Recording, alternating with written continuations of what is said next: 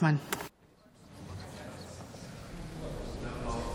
Frau Präsidentin, vielen Dank, dass Sie die Kurzintervention zulassen. Frau Schierenberg, schade, dass Sie meine Zwischenfrage vorhin nicht zugelassen haben, weil Sie haben ja geschimpft auf die Vorgängerregierung und dass jetzt die Ampel da einiges aufräumen muss, was die Vorgängerregierung so verbockt hat alles.